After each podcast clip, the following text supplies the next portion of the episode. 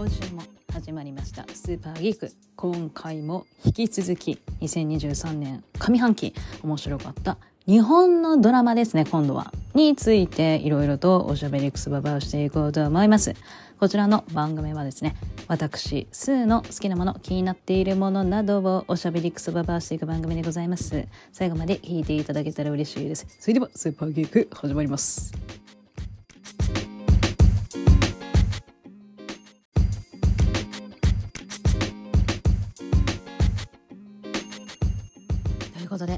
き続きと言いますか もう3回目になっちゃうんですけれども2023年上半期面白かったドラマについて次は日本のドラマ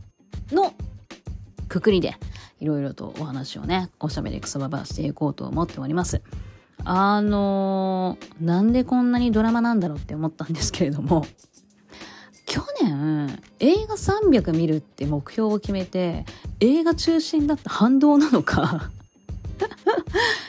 なんかねここんとこドラマが続いてましてであの あれなんかねドラマ楽なんですよなんか楽って言い方あれだけどやっぱ面白いから続きが気になって見るっていうのもあるんですけどだから映画ってまあ基本1本で終わるじゃないですか。で次ね何見ようって悩むのがちょっと私めんどくさくなってきてて今。なんかその日の気分とかねで映画決めたりとかもするんでなんか今日暗い映画見たくないなラブコメ見たい気分だなとか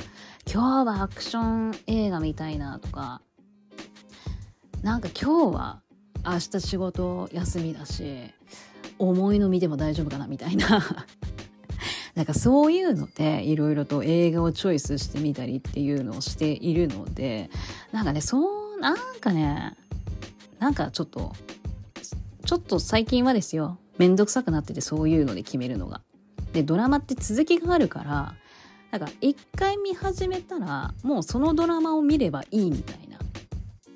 なんかで何回も言いますけど面白いからですよ面白いから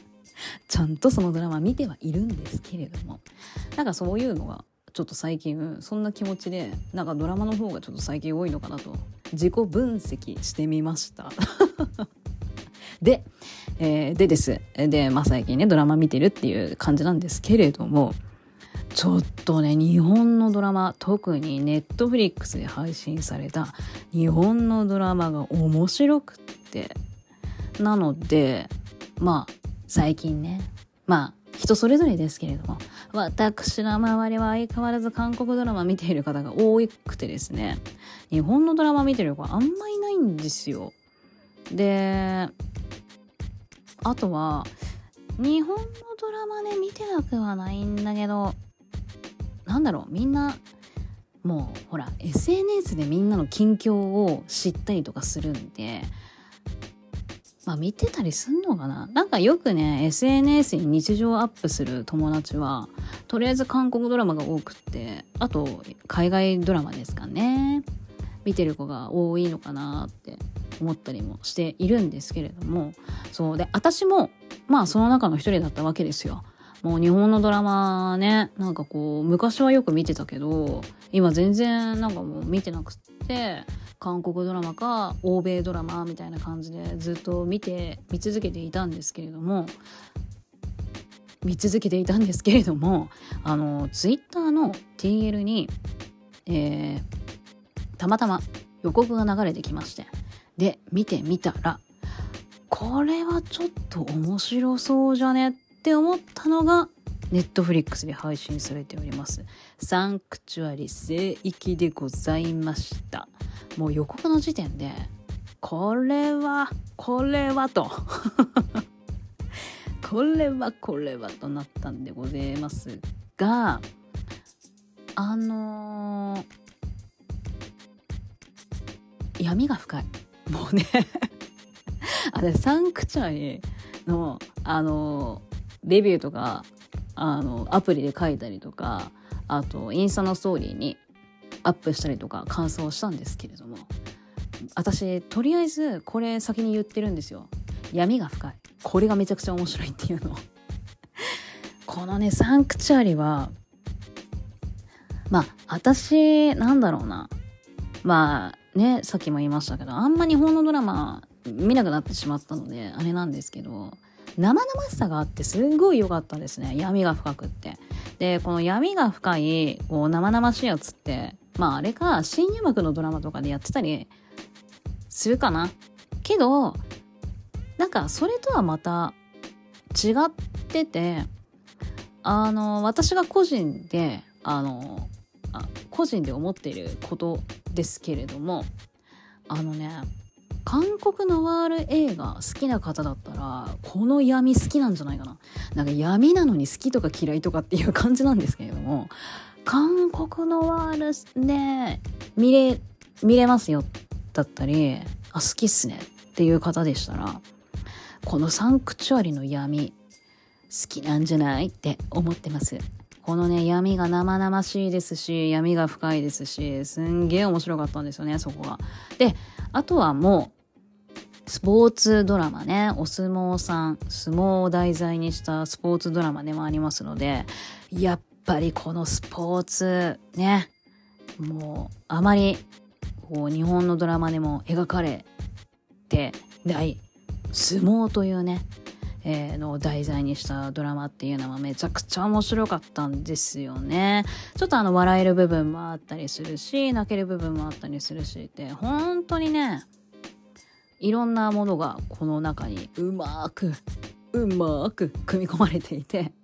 めちゃくちゃ楽しませていただいたというドラマでございます。で、主人公が猿翁くん。もうね、力士の名前で言っちゃうんですけれども、猿翁くんというのが主人公でして、猿翁って猿に桜と書いて猿翁なんですけれども、この子は昔、ご両親がお寿司屋さんを経営していたんですけれども、お父さんの借金が原因でお店を畳まなきゃいけなくなっちゃってでお父さんの借金のせいでだとは思うんですけれどもお母さんが体を売り出したというかまあ夫婦仲も悪くなりお母さんもそんなんだしっていうんでもうだんだんだんだん家族が暗くなっていってしまったわけです。でお父さんは足を悪くしていてなんかこうね夜勤の仕事みたいなのをしていたりするわけですよ。えー、そんなお父さんを見て猿翁くんはちょっとねまあ私これ個人の解釈ですけどなんかちょっといたたまれない気持ちになるというかうんなんかお父さんが好きなんでしょうね要は。でそんな時に、えー、相撲部屋の親方にね猿翁くんの親方にあたりますピエール滝さんがですね、えー、スカウトをしにやってきまして、えー、お金に困ってるんでしょと。お相撲さん上に行けば行くほどお金がすごいよって言って猿翁くんはまあ若かったっていうのもあるかもしれないですけど、まあ、その言葉にねこう引き寄せられるかのように。こんな言い方合ってるかな？相撲部屋に入門することになりましてこっから猿翁くんの相撲としての生活が始まるんですけれども猿翁くんはですねまあ私このねサンクチュアリ見て猿翁くん見て思ったのはちょっとね「スラムダンクの桜木花道っぽい感じだなと思ったりもしましてあのー、桜木花道もそうでしたけれども基本が大事なんですよやっぱり。基本をこなしてこそできてこそ次のステップに進んで大技ができるっていうあのことをあの皆さんあの言っているというか英王君に思考が大事なんだ思考がと言っているんですけれども英王軍はなんかこう自こう自意識過剰自意識過剰？なのかなんかこう練習にちゃんと取り組まないしなんか俺はできるっていう風にすごい 自信を持ってまして。でまあいざ稽古するってなるとバーンと飛ばされてあのね現実を見させられるっていう感じなんですけれどもなんかねそうやって猿翁くん最初は全然相撲とこう向き合おうともせずこうなんか練習もね真面目じゃないしって先輩から目つけられていじめられたりもするしもう相撲部屋で浮いている存在だったんですけれども。でだったんですけれどもまああることがきっかけで猿翁君は目覚めます。相撲をねちゃんと相撲とちゃんと向き合って俺は横綱になるんだと。でそうやってこうね気持ちがこう上を向き始めた時にえっ、ー、と猿翁君のねこの大きいライバル大きい存在ライバルとして大きい存在になるあの力士と対戦をしたら負けちゃってまあその負け方もすごかったんですけどねあの見てぜひそのシーン見ていただきたいんですけどもちょっと負け方がすごくってですね猿翁君トラウマになっちゃってそこでねちょっと挫折を味わうんですよ。で土俵に立つとそれがまたフラッシュバックで蘇ったりあのね多分えっ、ー、とね私の記憶合ってると思うんですけれども いつものことだからね記憶が曖昧なのは。あの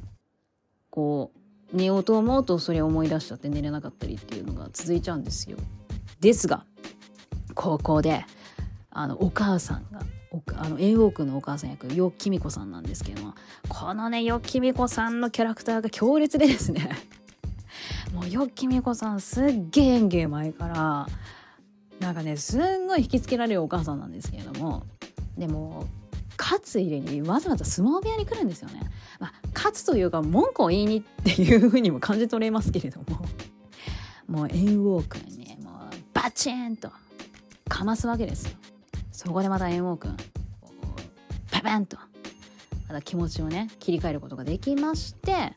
さあこっからまた俺は横綱目指すぞっていうのでまたこっからガッとドラマの展開がねバッとまた、えー、スピードを出して、えー、進んでいくわけなんですけれどもこの流れが非常に気持ちいい。やっぱスポーツドラマの面白いところってまあこういうこともねあのこういう流れっていうのも面白い部分あると思うんですよ。あの、練習頑張って上を目指していたんだけれどもやっぱりね時には負けを経験してね、えー、まあ「スラムダンクじゃないですけれども この負けがね、えー、今後の糧になるぜなんてねあの 三能戦の時に最後そんな場面もありましたけれどもまあ負けを経験してこその今があるっていうねそこでまたみんなと気持ちを盛り上げて、えー、上を目指すっていうのがやっぱりなんかこう定番の流れっちゃ定番の流れなんだけどやっぱ気持ちいいですよね見てて。であの猿翁くんがその横綱になるんだと、えー、気持ちがねこう上向きになったこう練習に励んで、えー、励み続けているとこうだんだんだんだん相撲部屋のみんなもなんだろう気持ちがこううなんでしょうねこう一緒になってあの俺たちも上を目指すぞっつってすごいみんなで相撲部屋全体がすごい活気づくんですよ。これも見ててめちゃくちゃ気持ちいいしちょっとね友情と言いますかそう相撲部屋の人間関係がこうギュッと絆が縮まってすごいいいねお話がねあったりするんですよちょっと相撲部屋のシーンで。あのね怪我で。ずっと試合出れなかった先輩がいて、まあ、その方がねちょっと今後どうするんですかっていう選択肢が迫られるという、えーと、お話もありますし。あとねそう。この同じ相撲部屋にいる染谷くん。役者さんの名前に言っちゃいましたけれども。染谷くんの演技がまた素晴らしかったですね。このドラマの面白いところってあのちょっと話ずれちゃうあのそれちゃうけど染谷くんの話してくるよって感じですけど。あの韓国ドラマで思ったりもするんですけれどもやっぱストーリー構成が面白い面白いのとあとうまい演技のうまい役者さんが揃ってればあのドラマ映画ってめちゃくちゃ面白くなるんだなっていうのを結構ね韓国の方で何回かそういう気持ちにねなってるんですよだからこうねイケメン俳優とかこうちょいちょいこうドラマの主役抜擢されてたりするじゃないですか。であのまあ正直主要メンバーでそういうイケメンこうアイドル級のあなんて言ったらいいんだろうこうイケメン枠っていうのは確かにいないんですけれども正直言って。けど役者さんの演技がうまいってだけで全然大丈夫。何かってかね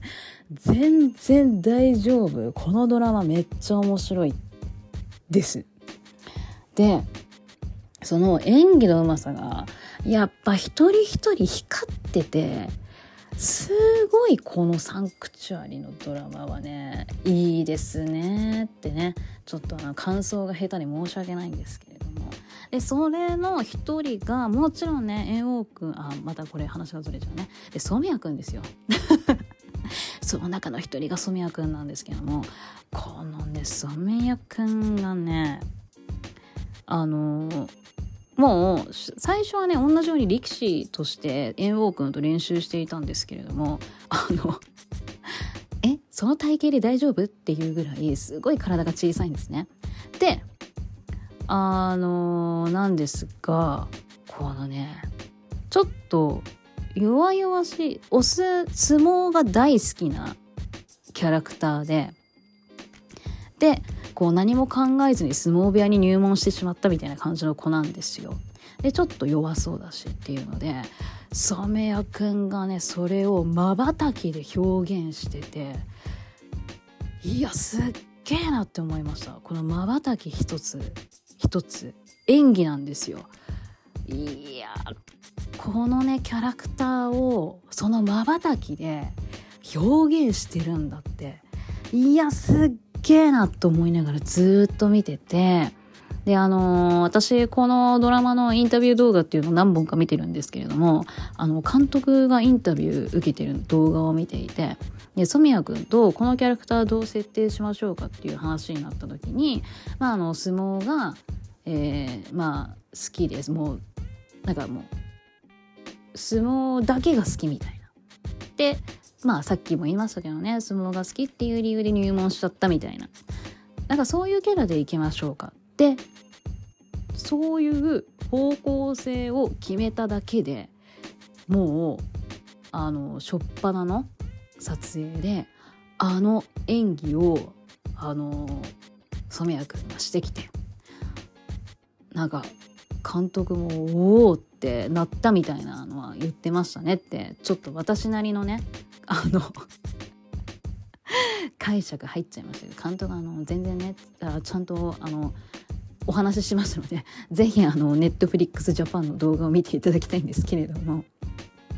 いやでもそれ聞いていやそう監督とそれだけ話してああやって役作りしてくるんだって結構ねすっげえ役者ってすげえなってなっちゃいましたね。で染谷君の演技がすごかったでしょ？であとよきみこさんの演技がすごかったんでございます。あの猿翁君のねお母さん役を演じていたんですけれどもあの回想シーンでお父さんとねまだお寿司屋さんを経営してた時のようきみこさんっていう回想シーンもあるんですけれどももうそれと今のお母ちゃん全然キャラが違う。180度違うと言っていいぐらいやっぱ生活がねそれぐらい様変わりしちゃったんだよっていう意味でもあるんですけれどもこれは見事に180度演技演技演じきっていて、まあ、陽気美子さんもともとね、あの、もうベテランの女優さんですし、演技もうまいのはもう存じ上げてはいるんですけれども、いや、すごかったっすね。あの、そういう営みの途中のシーンもあれば、なんかね途中外国人の彼氏ができてあの猿翁君と電話で話すシーンがあるんですけどもう胸揉まれながら電話で話してていやすげえなって思ったしあと猿翁君があのお母さん突き飛ばすんですよね。でその時にもうベージュのパンツパッカーンパッ 干ご開帳してましたのですっげえな。なんかあのそのシーンがすごいとかじゃなくてこのよきみこさんの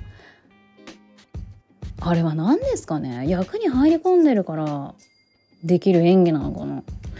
いやでもとにかくすごかった。うん本当に、えー、やっぱねあの何回も言いますけど周りの皆さんの演技もうまいですしでやっぱ主人公を演じた猿翁くんもすごかったですね。一ノ瀬渉くんの私あの作品って正直言ってほとんど見てることないんですけれどもなんかあのあれなのかな？ヒール役が多かったりするの？カピラ。ちょっと私あのちゃんと本当すいません。見てないので何とも言えないんですけれどもけど演技うまい子ですよね本当に。なんか演技うまい子だよねとか言っちゃって。いや子だよねとか言って。そんな年下でもなかった。申し訳ない。そんな年下なかったです。であの演技があのこれもインタビュー動画見たんですけれどもすごいなんかちょっと自分と重なる部分とかあったみたいであのすごい役に入り込めたというかこれが演じるってことなんだっていうのをこの猿翁くん演じてすごい実感できたみたいで最後の方は監督に「俺この役以外できないかもしれない」って話をなんかしていたぐらいこのね猿翁くんの役にすごい入り込んでたらしいんですよね。であとすやっぱね力士役の人は役作り体型作りですよ。これがまあ大変そうでして、えー、と撮影は2年半ぐらいにかけて撮影をしていたらしいんですけれども途中コロナ入っちゃったっつってたかな、まあ、2年半かけて、えー、とこちらの撮影をしていたらしくってで猿翁君に関してはその2年半で3段階に体型を体型作りを分けてやってたらしいんですよね。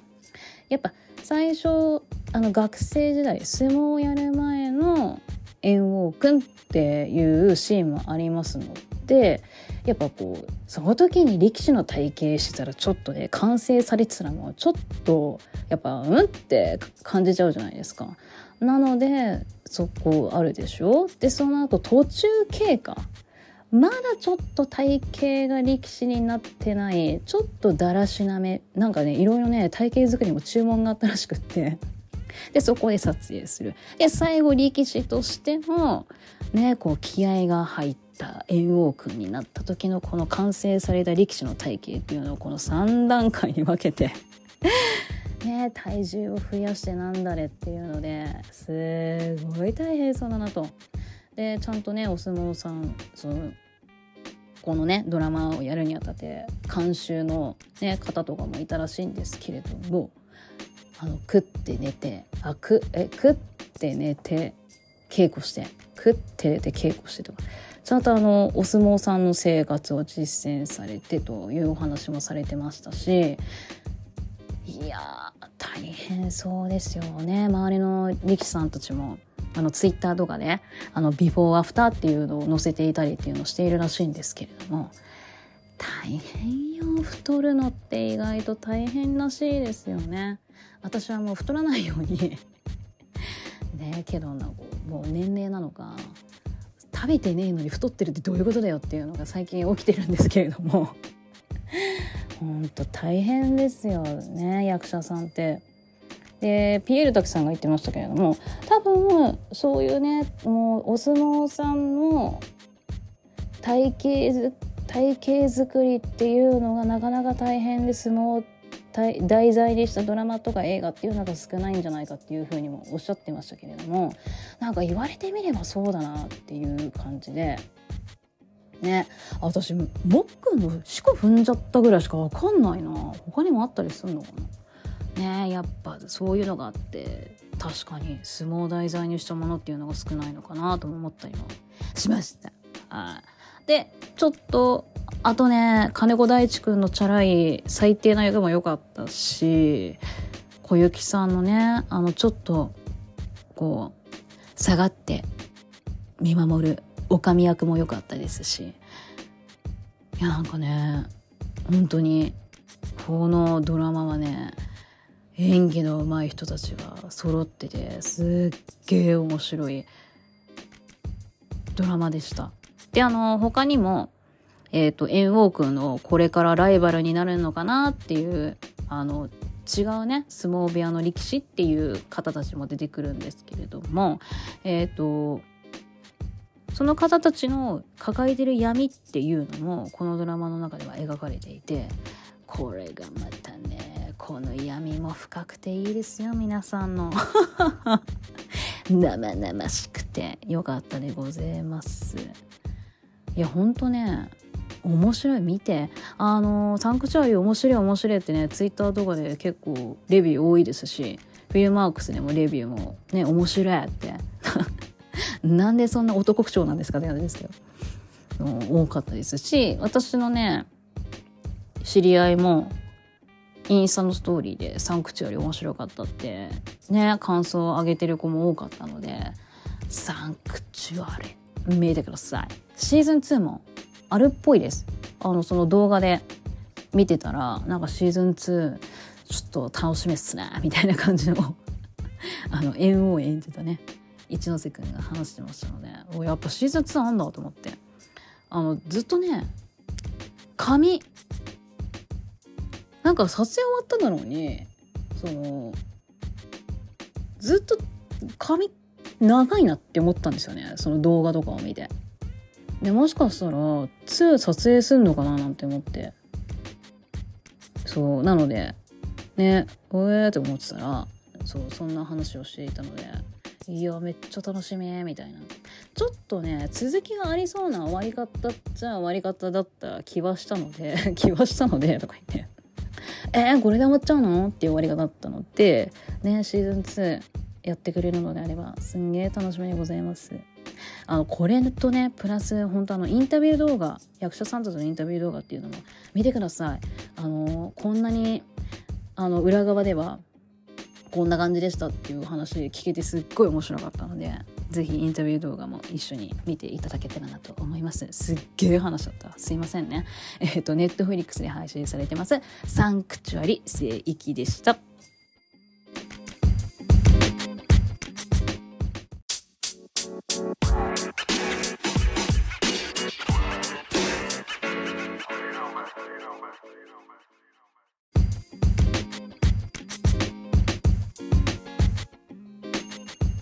続いて、えー、上半期。面白かった。ドラマはですね、えー、引き続きネットフリックスで配信された作品になるんですけれども「ザ・デイズ。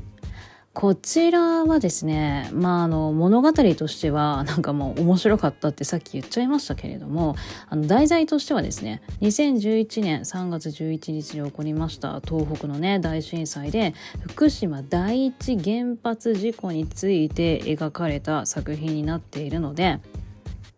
面白かったっていう言い方していいのかなとも思うんですけれどもあの終始緊張感のあるあの物語でして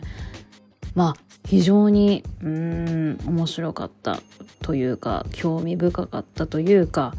うんまあちょっとねこんな言い方して申し訳ないんだとも思うんですけれども、まあ、かなりいいドラマだったなと思いました。あの2011年3月11日私はですね友達が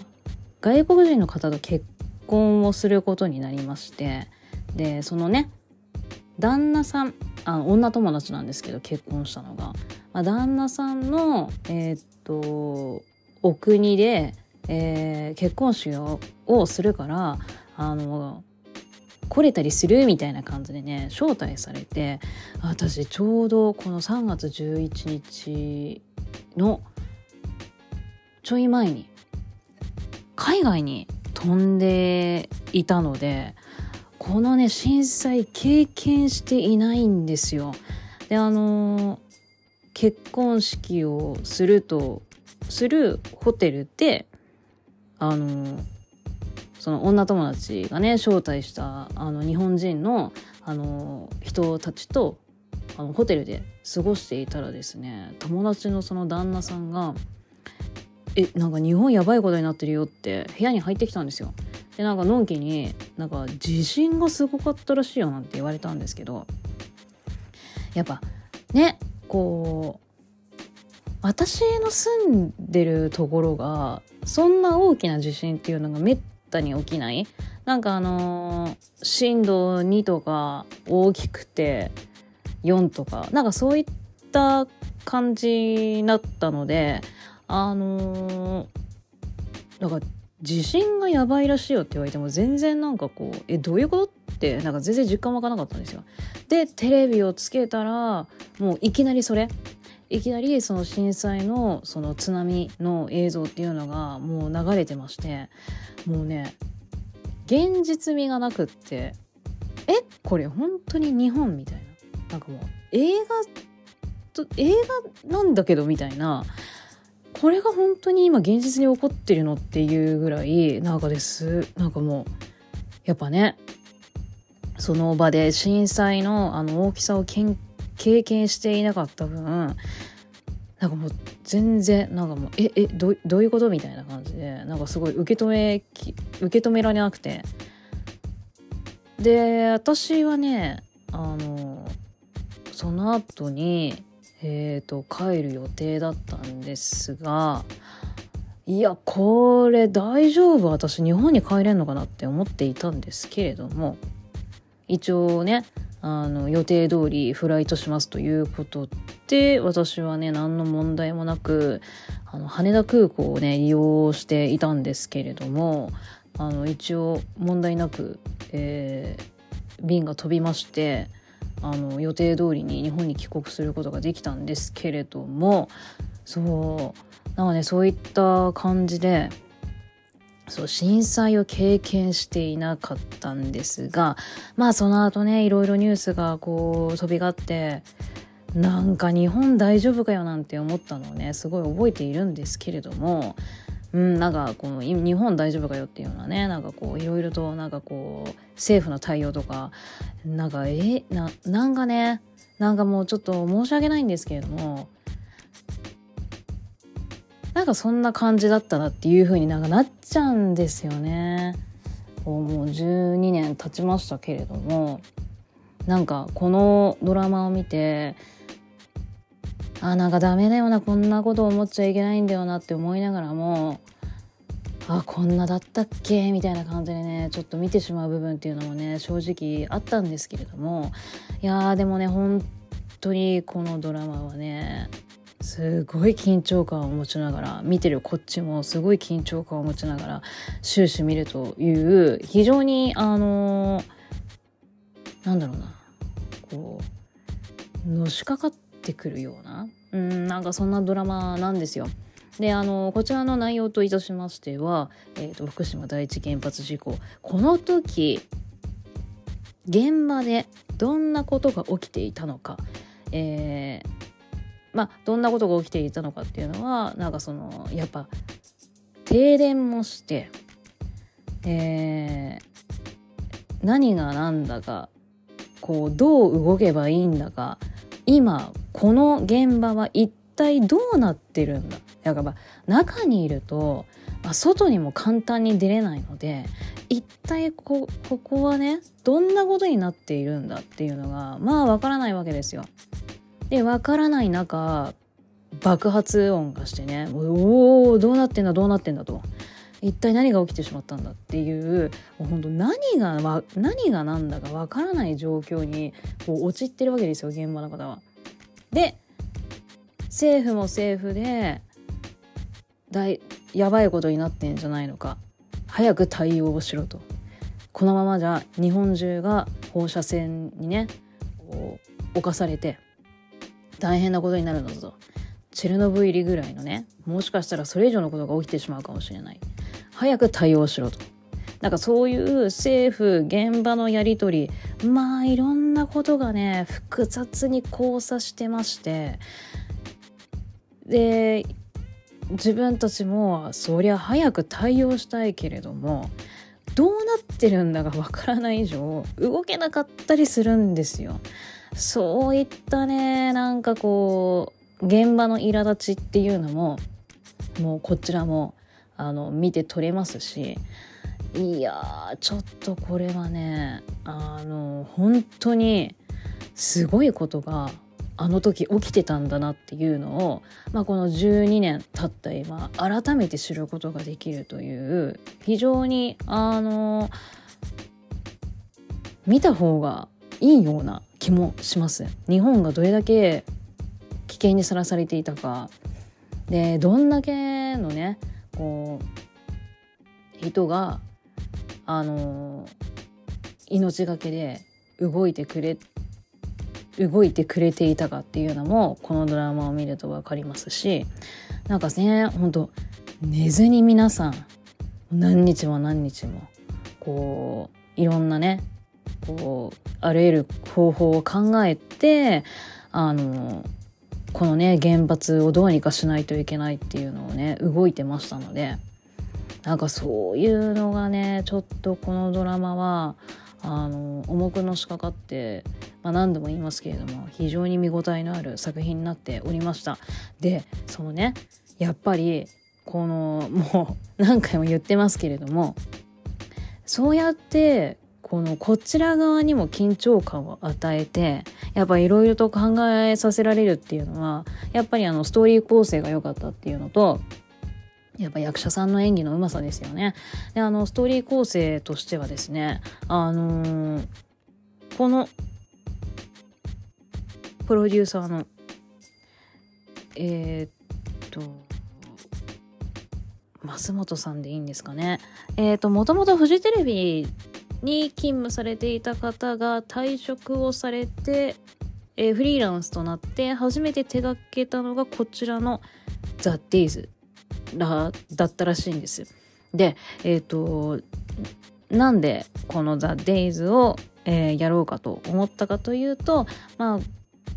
えっ、ー、と、震災があって、で、ご自身がボランティアに出かけた時、出かけただってこんな言い方しちゃいけないですね。ボランティアに、えー、行った時に、まあ、あの、自分ができることってなんだろうっていうふうにね、考えた時に、えー、やっぱ物語を作ることなんじゃないかということで、えーと、フジテレビを退職される前から、えー、こちらの、えー、でこれをね作るにあたってでということでいろいろ資料集めなんていうのをしていたらしいんです。で、えーと、やっぱりこういう問題だからこそ、えーと世界に発信する日本国内だけで終わるものではなくって世界に発信する、えー、作品を作りたいということで、えー、ワーナーとネットフリックスにこちらのドラマの企画を提案をしたところ、えー、すごい前向きに考えてくれてこちらの企画が、えー、進むことになったというお話らしいんです。でえっ、とまあなんだろうやっぱこう事実に基づく物語っていうことなのでまあねあの、こう結構細心の注意を払いながら、えー、こちらのドラマをねどう描いていくかなんかほらこう綺麗にしすぎるのもあれだしなんかね脚色しすぎるのもいけないということでやっぱね事実に基づく物語っていろいろとバランス難しいと思うんですけれどもそういったところを注意しながらじゃあ誰にこのねドラマ演じてもらうか。あの、このドラマの中心人物としてはその所長さんなんですけれどもその福島のね、えー、第一原発で指揮を執っていたという、えー、所長誰に演じてもらおうかといったところでもう役所これ役所広司さんでいいね役所広司さんって結構ねあのテレビで紹介されているのでなんかずっと私役所広司さん役所広司さんって言っちゃってたんであれなんですが役所広司さんをにあのオファーをしたところあの引き受けてくださってそっからトントントントンとキャスティングが決まっていったらしいんですね。いやでもねなんか確かにあの役所広司さんがやるんだったらっていう風になんかなりそうだなと思ってねこう誰があのこのドラマに参加するのかっていうのも結構ねあの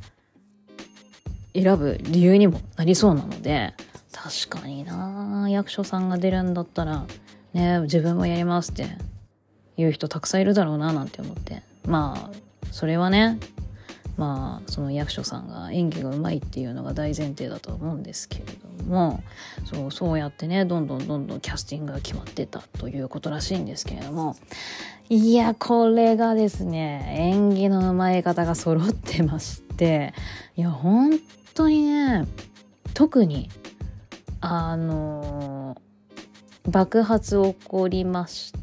た爆発起こりましたでえっ、ー、と放射線のあれを、えー、広げないためにどうしようか。で現場に行ってえー、っとこういろいろとしないとななんかもうとりあえず現場に行かないとっていう状況に追い込まれるんですよ。でそこで誰が行きますか？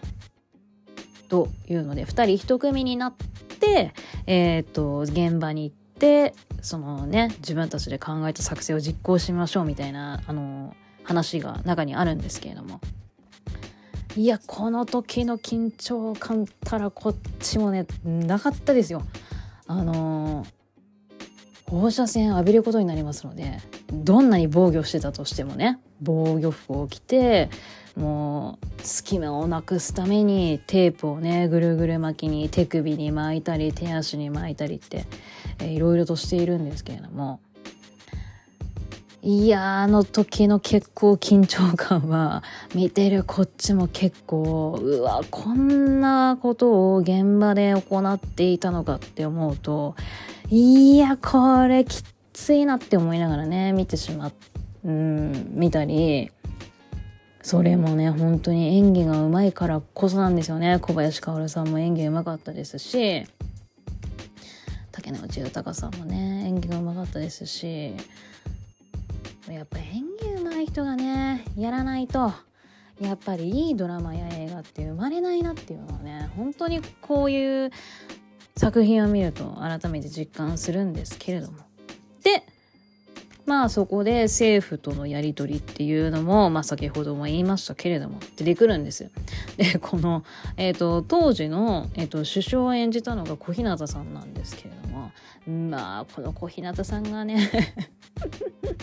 こんなこと言うのもあれなんですけれどもちょっとねイラつかせる役なんですよ。でやっぱこのプロデューサーの方もオファーするの断られちゃうかなって思いながら一応お声かけしたらしいんですけれどもいや全然いいよ。嫌われればいいんでしょみたいな感じでこうひなさんがねあのオファーあの承諾してくれたという話らしくって。いやもう本当にイラつかせていただきました。でもなんかそれもこんなだったっけっていう感じで。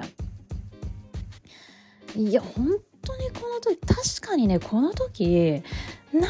ってんだってね思ったり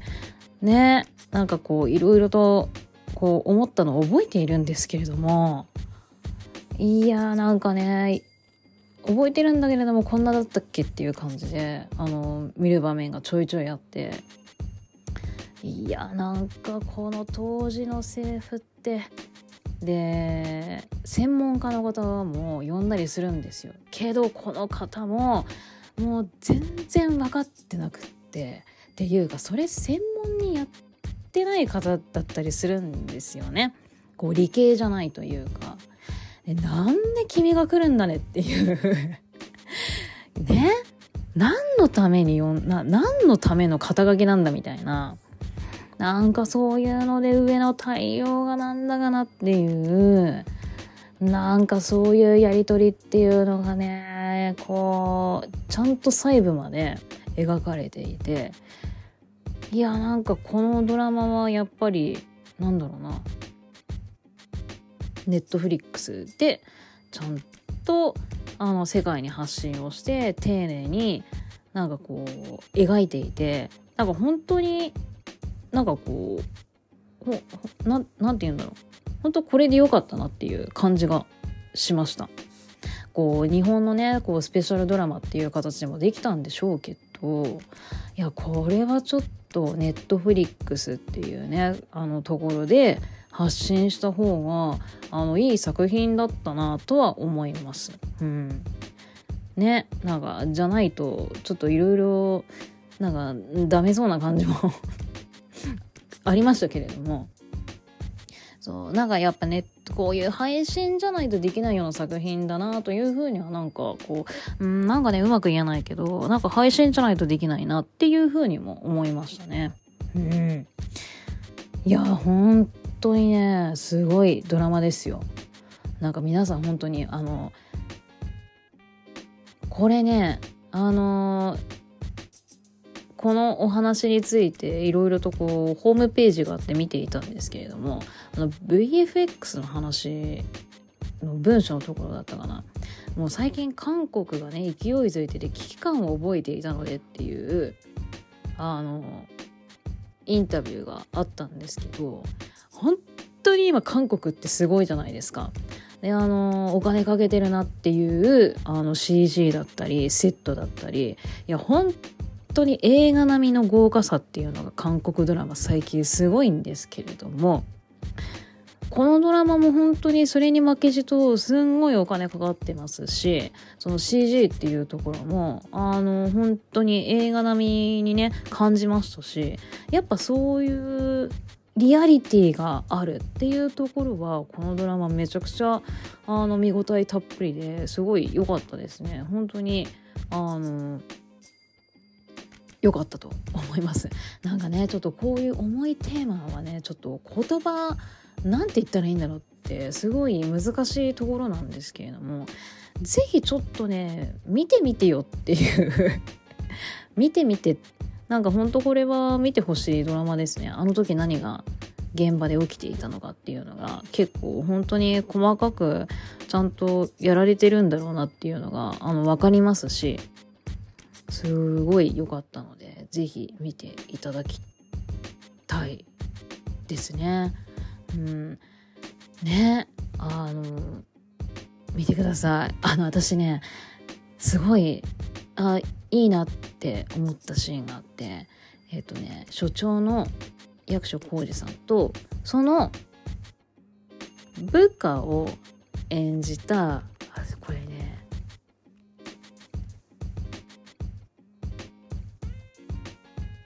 お父さん？この2人のやり取りがあのほんと最初のシーンなんですけどあって花見のね話するんですよ。で花見のなんかこう準備できてんのかみたいなことを役所さんが言うんですけど。でお父さんが「あなんかね歌？毎年恒例の歌って所長のパートありますからね」って言うんですよ。で役所さんが「何言ってんの？なんで俺が歌うんだよ」っていう。シーンのこのねあこういうやり取りってちょっとなんか見たことあるじゃないですか。なんかそれをすごい自然とやっ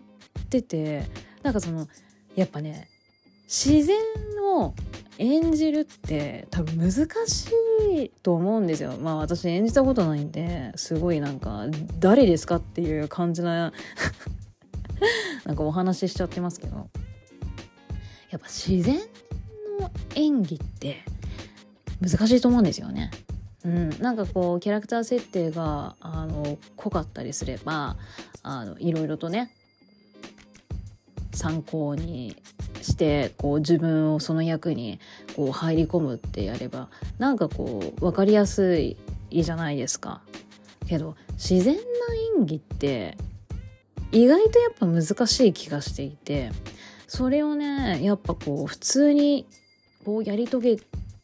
と演技してる感じがすっごいよくってこのやり取りがほんと好きで「なんで俺が歌うんだよ」って。この役所さんがね言ってるのが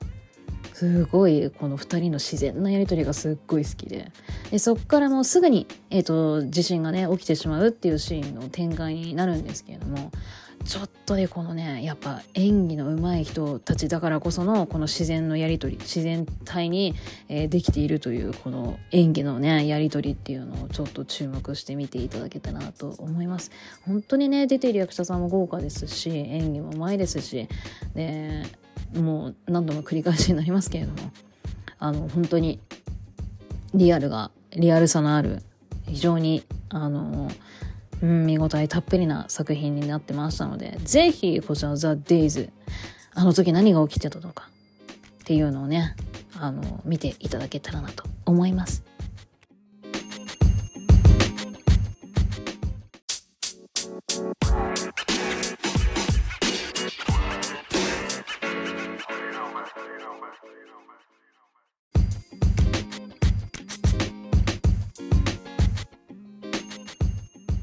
続いても、えー、ネットフリックス配信作品になります「離婚しようよ」めちゃくちゃ面白いドラマでした。あの工藤官こと工藤官九郎さんと大石静香さんの共同脚本ということで。いやこれは面白いっしょと。期待でしかなかったんですけれども。やっぱり予告見てもいやこれは絶対面白いと思って、えー、と配信されてすぐ。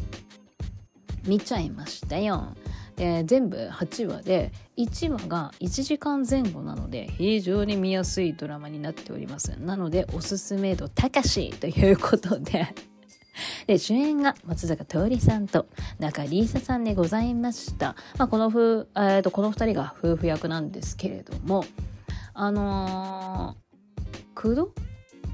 工藤さんがですねプロデューサーの方からネットフリックスの、えー、作品やってみませんかと提案をされたようでしてで恋愛ものでっていうなんかこうジャンルも決まっていたらしいんですね。でそこで工藤さんがマリッジストーリー面白かったなっていうところからこちらの離婚しようよを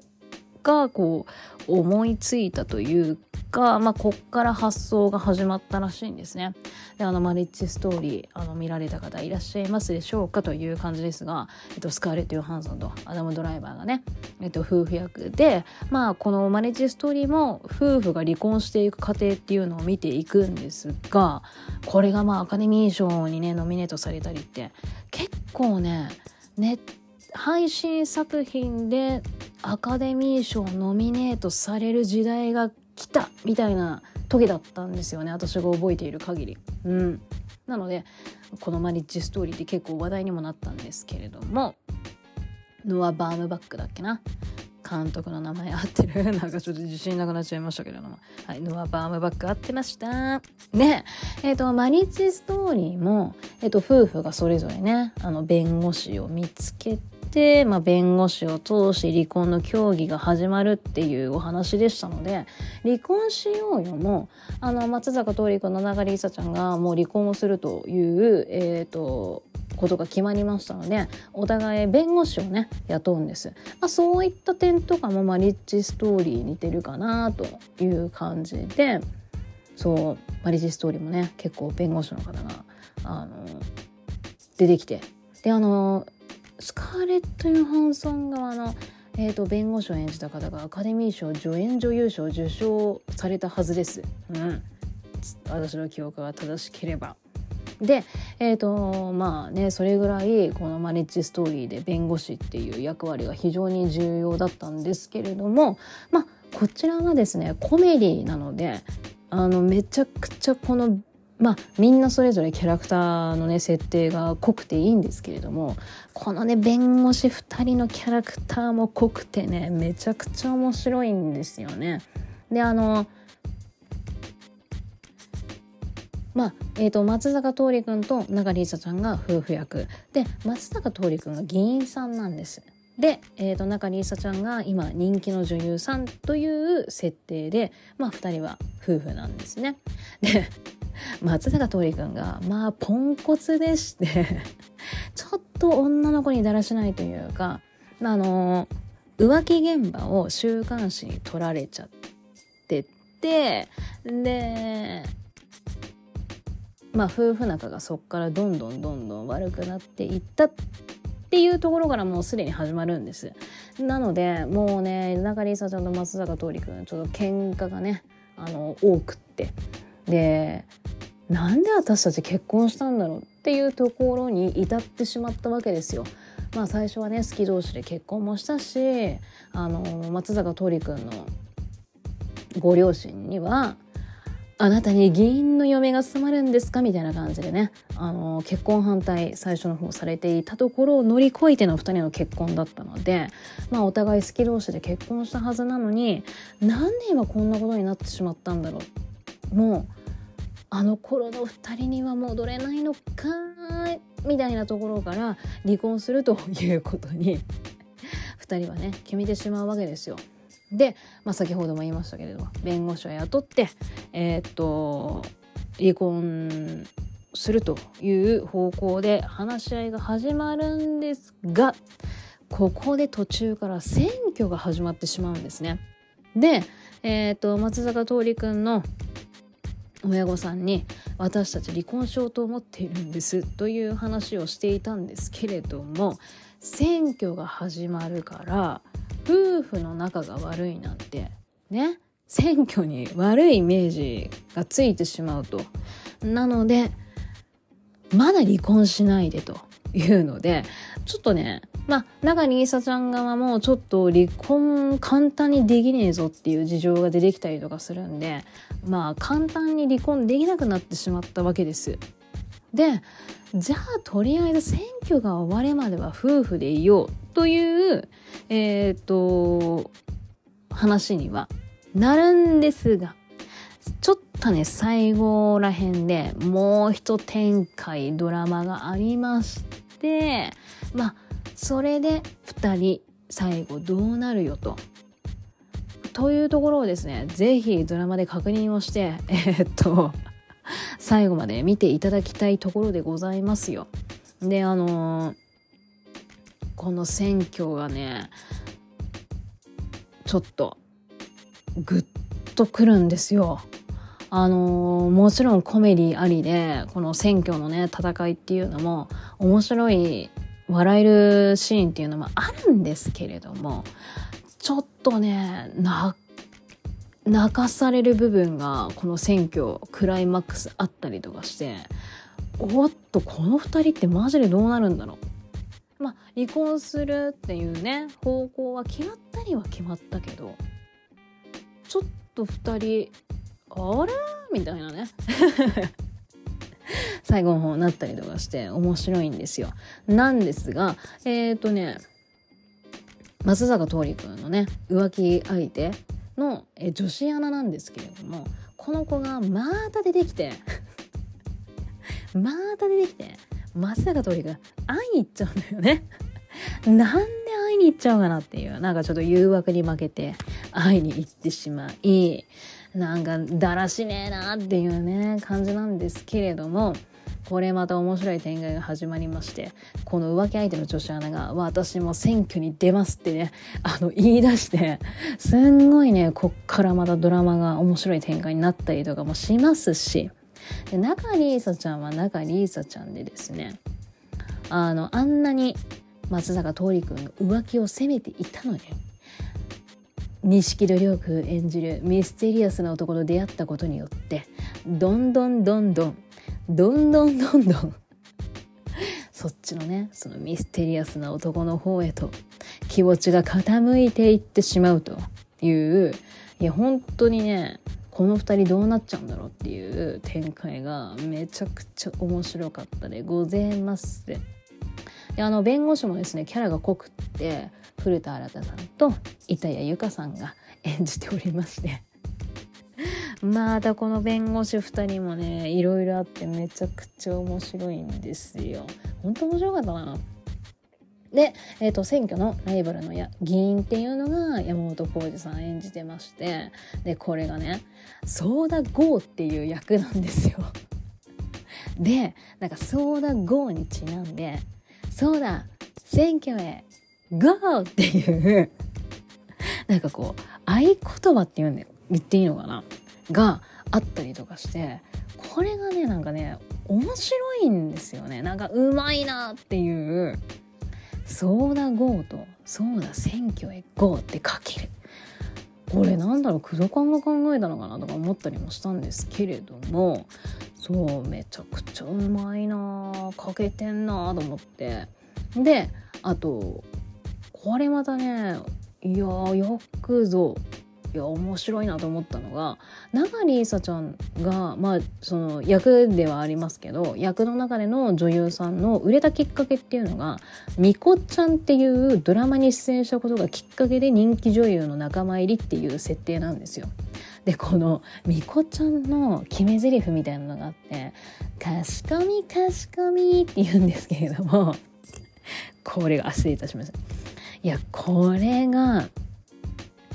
面白いなんかこう何かとこのドラマの中で何回も何回も「かしこみかしこみ」っていう言葉が出てくるんですけれどもいやこれね工藤館が思いついたアイデアらしいんですよ。あ工藤館工藤館って言っちゃっていいかな。であの思いついたアイデアらしくってなんかうまいなと思ってこう「ジェジェジェ」もそうだったけどあまちゃんのねなんかこういうなんか思いつくようで思いつかないなんかこういう言葉のアイディアが本当にねなんかこう思いつくのがすごいなとか思っちゃってであの私の周りにも何人かね離婚しようよ見ている知り合いの方とか友達とかいるんですけれどもやっぱりこのねドラマの話になると「かしこみかしこみ」っていう言葉が出てくるんですよ。やっぱそれぐらいなんかこうなんかこうただ賢み賢みだけどやっぱインパクトがあるしこのドラマの中で何回も出てくるっていうのもあってやっぱね頭に残るんですよね。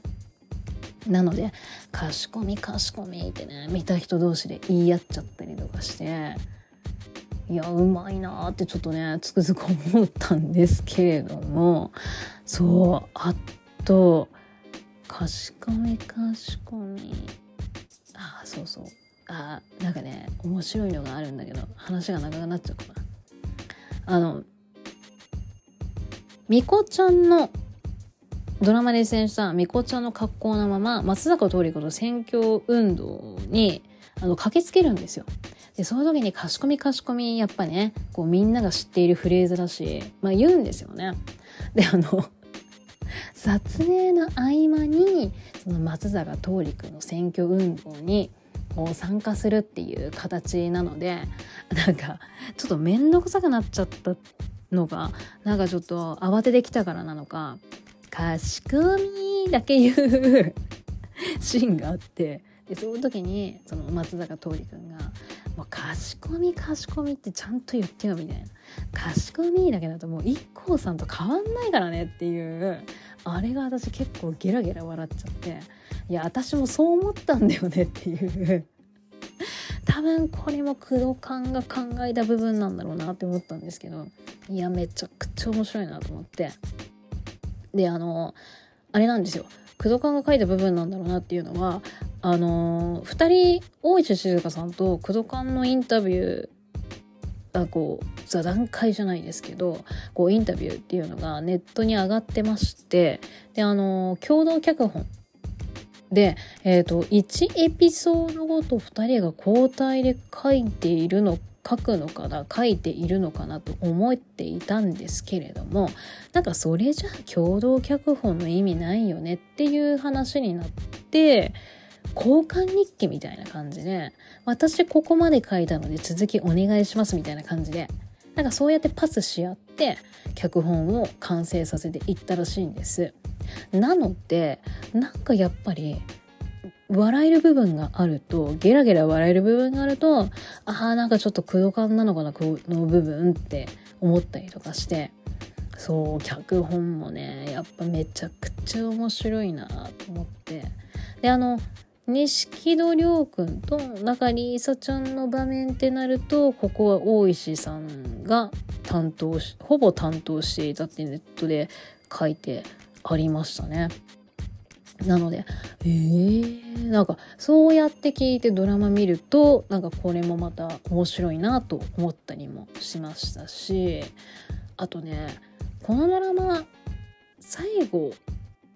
見るとなんか結婚の形ってみたいな感じになるんですよね。なんか今ねあの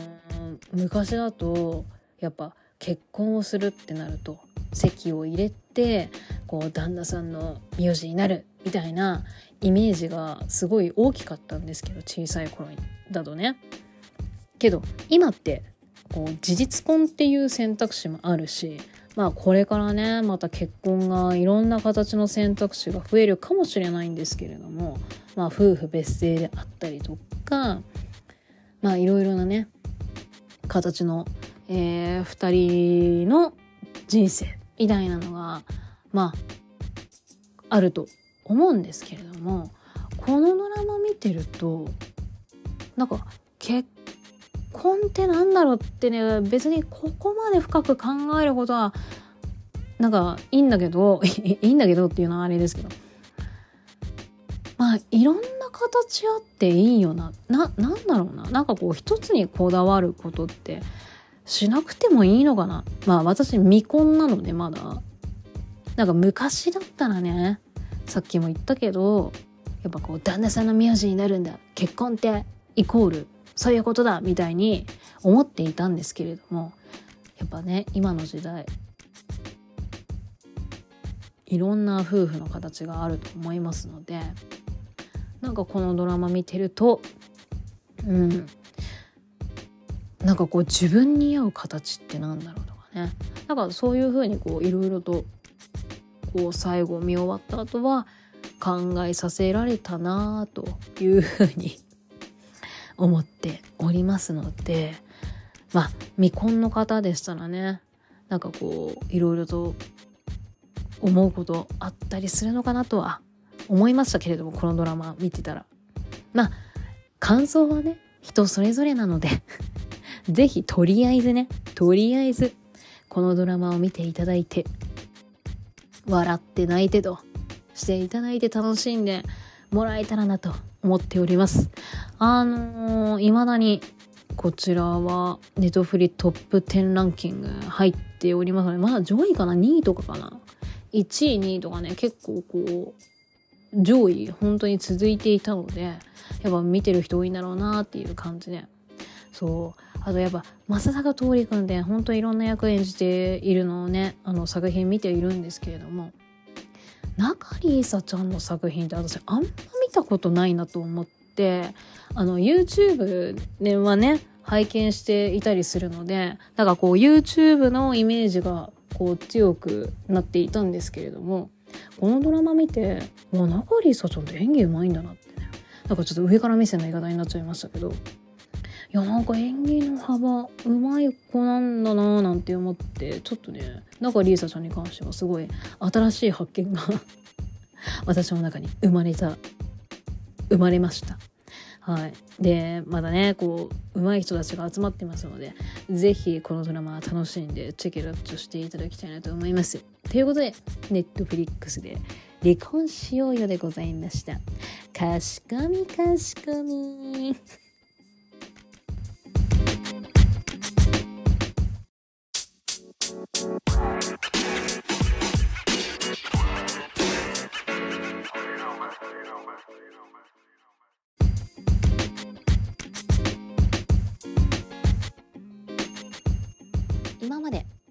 ずっとねあの配信作品のドラマを、えー、お話ししてきたんですけれども地上波に参りました この作品をね見ている方たくさんいらっしゃったと思うんですけれども「ブラッシュアップライフ」こちらがめちゃくちゃ面白くってあの私ね出遅れたんです。であの何人か私の周りに見てる人がいて面白い面白いって言ってたから気になって見始めたら私もハマっちゃいましたっていう感じのね流れだったんですけれどもあのまあバカリズムさんがねこちらの作品の脚本を手掛けたということでも、えー、話題になっていましたけれどもあのー、私ね架空 OL 日記映画館行ってあの見に行ったんですよ。でそれまでバカリズムさんの作風っていうのを全然知らなかったんです。でこれがもう架空 OL 日記がすっげえ面白くって。であこういうなんだろうなあの世界観をあの書く人なんだっていうのをそこで知ってね。で見終わった後いろいろ調べたらうーわこの映画ドラマやってたんだっていうのを知って、まあ、リアルタイムで見たかったななんて思ったりしたんですけれどもまあそっからね、あのー、なんまあ、ドラマ手掛けたり映画もやったりっていうことされてましたけれども今回はね「ブラッシュアップライフ」まあこちらも、えー、なんか賞取ってましたよね。向田邦子賞。あれなんかねえ橋田す？なんかね撮ってましたよね。うわすげえなって思ったんですけど。でこの「ブラッシュアップライフ」はですね、まあ、あの安藤サクラさんが主人公でして。あのまあ普通のね平凡な女性の独身 OL、うん、なんですけれどもえっ、ー、とまあある時、えー、事故に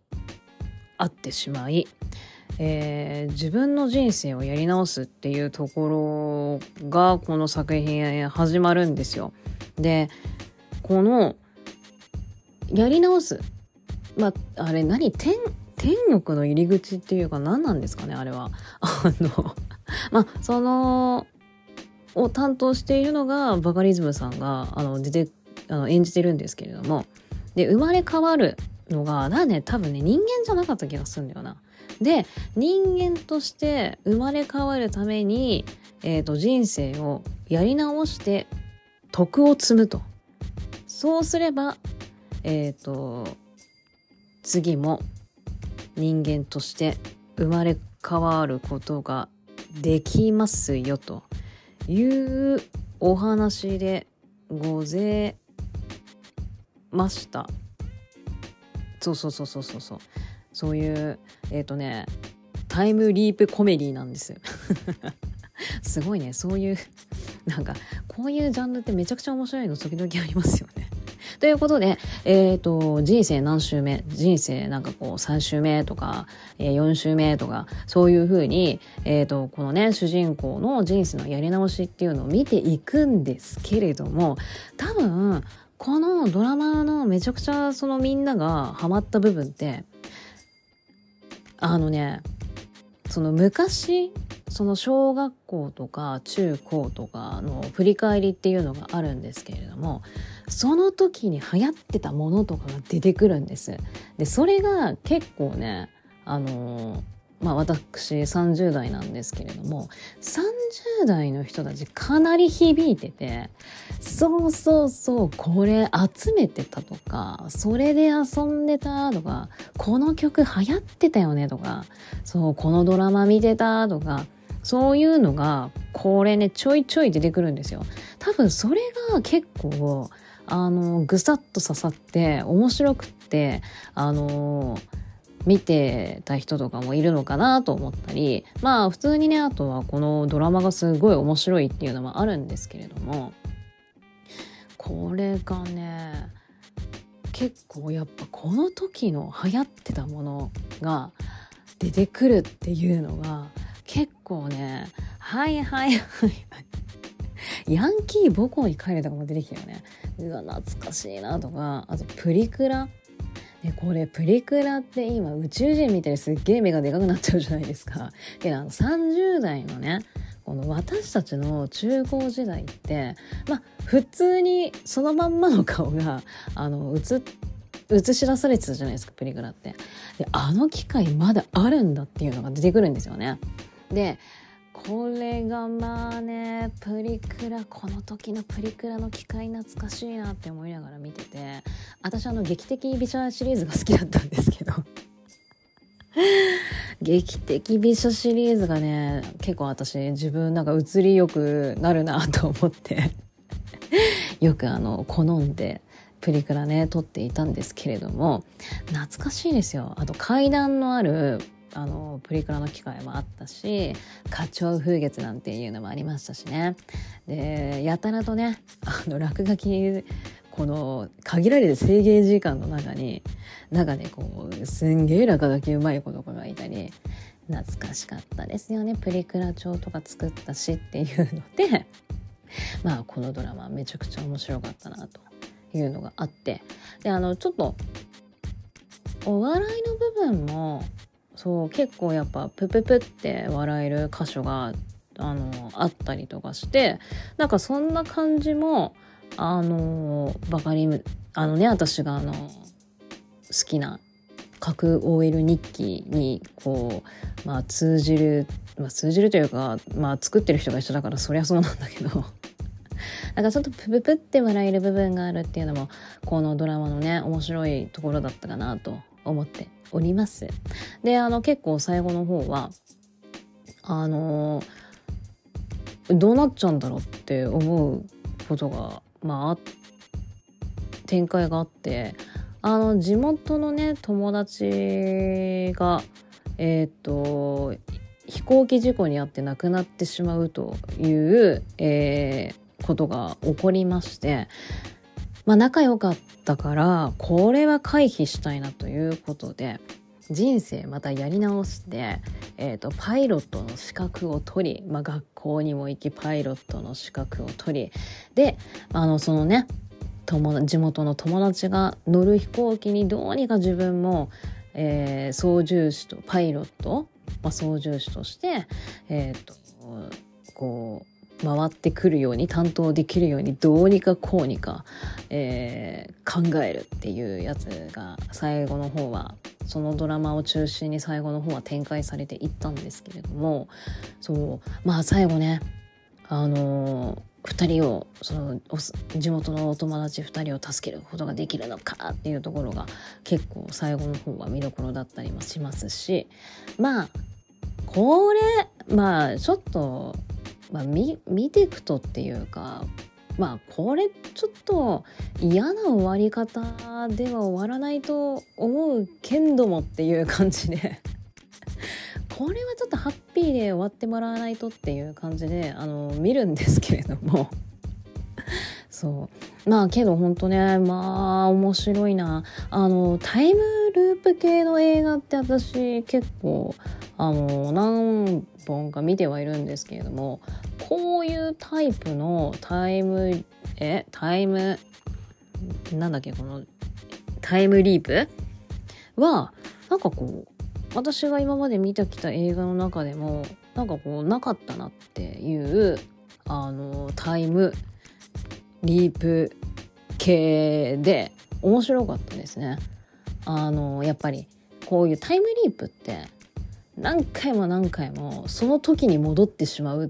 ていうのがあの多いんですよね。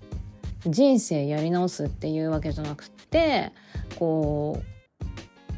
ここで私の人生の分岐みたいなところでずっとタイムリープしてでタイムリープしてタイムリープしてタイムリープしてで なんかそうやってタイムリープしていくうちになんか大切なことに気づいていくっていうのがまあタイムリープ系の映画のお決まりのパターンでもあるんですけれどもこうやって人生をやり直して人生をやり直してっていうこれはちょっと新しい。で、しかも、あの、なんて言うんですか？こう、大切な何かに気づくっていう、なんかまあ、こう、大切な何かを気づくっていうか、これはほら、まあさっきも話した、話しましたけど、お友達の事故を防ぐっていうところに最後たどり着いたし、で、まあ、あの、最後、あの、もね、なんかあのあこういう終わり方なんだっていう終わり方でもあったしなんかねほんと新しいタイムリープ系のお話だったなっていう風にも思いましたね。そうね。今話しながら気づいたっていう感じなんですけど。そう新しいタイムリープ系の作品だなという風には思ってますね。そうタイムリープってねなんかあのついつい見ちゃうんだけどうん、結局こう結局こういうパターンだよねっていうパターンなんですよね。まあそれもまたねあのー、主人公が何に気づいそれを経験して何に気づいていくかっていうのはまあ映画それぞれ違うんちゃ違うんであのあれですけれどもそう。なんかね面白い見方してなんかねアイディアがさすがだなという感じにも、えー、最後の方ね思ったりもしましたしそうあのブラッシュアップライフ Hulu だとね見れるんですけれども ちょっとね他のものでも見れたりするんだろうかちょっと詳しく見てないので申し訳ないんですけれどもそう日テレはね Hulu あのだと全部見れますのでブラッシュアップライフ。あのまだ Hulu 加入したことないよっていう方でしたら多分まだ無料トライアルとかやってると思いますのであのぜひそちらを利用して ブラッシュアップライフあの見ていただきたいなと思います。あの30代の方特に見ていただきたいですね。あのその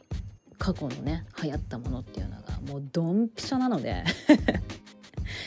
ドンピシャに私あの私というか30代は刺さるものがあると思いますので。でもよくねこの当時流行ってたものっていうのをあの出してきたなって思いました。あのバカリズムさんって多分ね全然もう40代は何歳なんですか？47だもんね。だからねなんかよくぞ私たち世代の当時流行ってたものっていうのをよく知ってらっしゃるなというか調べたのかあの存じ上げませんけれども。よくこんなに盛りだくさんに取り入れたなと思ったりもしましたし。はい。面白いですね。あの演技もねいいんですよ。あの安藤サクラさんのあの自然体な演技も良かったですしあとかほちゃんとあのー、なんだっけ。えー、っとこれあ木南遥さんが意外とねあのすごい自然体な演技がめちゃくちゃうまくってへえと思いながら見てたんですけど、まあ、水川あさみさんもなんか全然違和感違和なんかこう自然な演技っていうのは違和感なかったんですけどそうあの木南遥さんがねめちゃくちゃ演技その自然な演技がうまくってへえと思いながら見ちゃって。なんかねちょいちょい上から目線の言い方になって申し訳ないんですけど。そうそうなのこんな演技うまいんだななんて思いながら見てりもして。だね演技もそうやって自然な演技ができるからなんかこうこう平凡なあの女性っていうのがあらすじとか読むと書かれていますのでその平凡具合っていうのがねやっぱりこうなかなかうまくできる人できない人って出てきそうな気がしちゃうんですけど私は。そうそれをうまく演じられていてそうなんかこうザ地元の友達感がねすごいあの出ててめちゃくちゃ演技がね良かったです。ロケ地もねそうちょっと地形なって思う場所があったりとかしてちょっと行ってみたいななんて思っていて全然行ってないんですけど ちょっとねロケ地巡りとかもねしてみたら楽しそうだなと思ったりもしております。はい、ということで、えー、ブラッシュアップライフ是非このねあのちょっと今までと違うタイムリープ系の人生やり直すっていうお話是非見ていただけたらなと思います。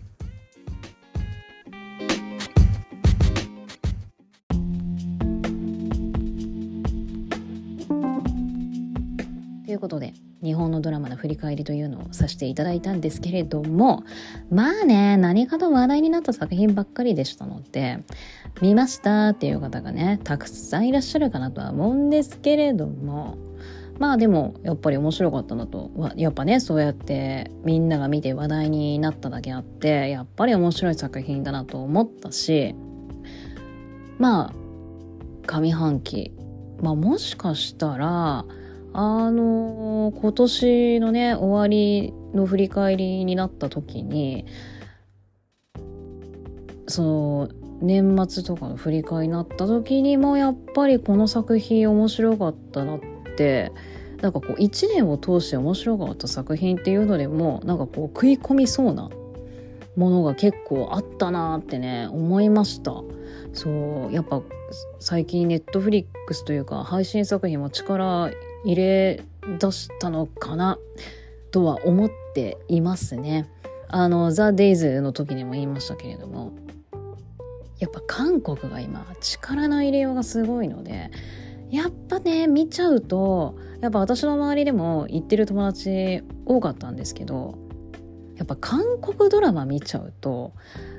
日本のドラマってなんか面白くなくなっちゃったよなって思ったりやっぱ役者さんの演技がねあの韓国の役者さんって本当演技の上手い方が多いのでちょっと比べてしまってっていうあの友達とか多いんですよ知り合いとか。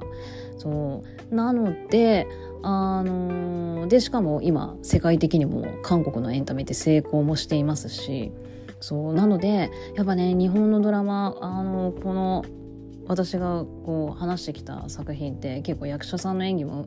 上手い方が揃っていて面白い作品だったなと思うものばっかりだったのででしかも配信の強いところって世界に発信できるっていうところが結構配信作品の強みだと思いますのでこれをね機にどんどんどんどん日本のドラマも面白いんだよっていうのをねちょっとあの発信していってもらいたいなと思いますね。本当あの演技がうまくってドラマのストーリー構成とかがあのうまければ本当に作品ってすごいものが出来上がると私は思ってますので。まあ私何者ですかっていう発言になっちゃいましたけどそうあの面白い作品っていうのは必ずあの生まれますのでぜひちょっと日本のドラマねこれからどんどんどんどん頑張っていただきたいなと思います。うん、そうななんかそう「ザ・デイズの話ちょっと 終わっちゃったけど「ザ・デイズでも言いましたけれどもやっぱ韓国のねこうドラマとか見てるといやちょっと負けちゃいらんねえなっていうか日本のエンタメも頑張んなきゃなって思ったっていうスタッフの方のあのインタビューもありましたのでそう、ぜひね、ちょっと、あの、同じアジア同士刺激し合って あの、面白い作品をね、あの、発信していただけたらなと思います。はい。うん。ということで、えー、日本のドラマ振り返りをしていきました。次は映画で、映画の振り返りをしていきたいなと思いますので、新作まあまあ見たかなとは思うんですけどあのまあ新作映画今年公開された映画の中で面白かったものっていうのを振り返りをしていきたいなと思いますので、えー、次更新された時聞いていただけたら嬉しいなと思います。ということでここら辺で終わりにしたいと思います。スーパーギークスでした。